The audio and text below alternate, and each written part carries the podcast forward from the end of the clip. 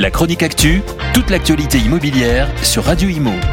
En partenariat avec Regus, des espaces de travail adaptés à chacun.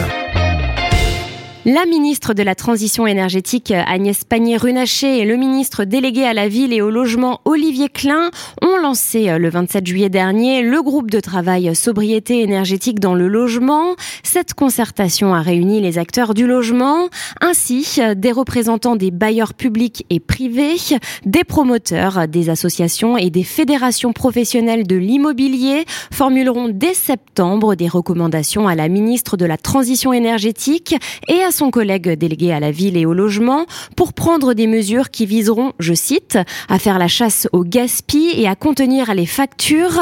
Ce groupe de travail s'inscrit dans le grand plan de sobriété énergétique annoncé par le président de la République le 14 juillet dernier lors de son interview.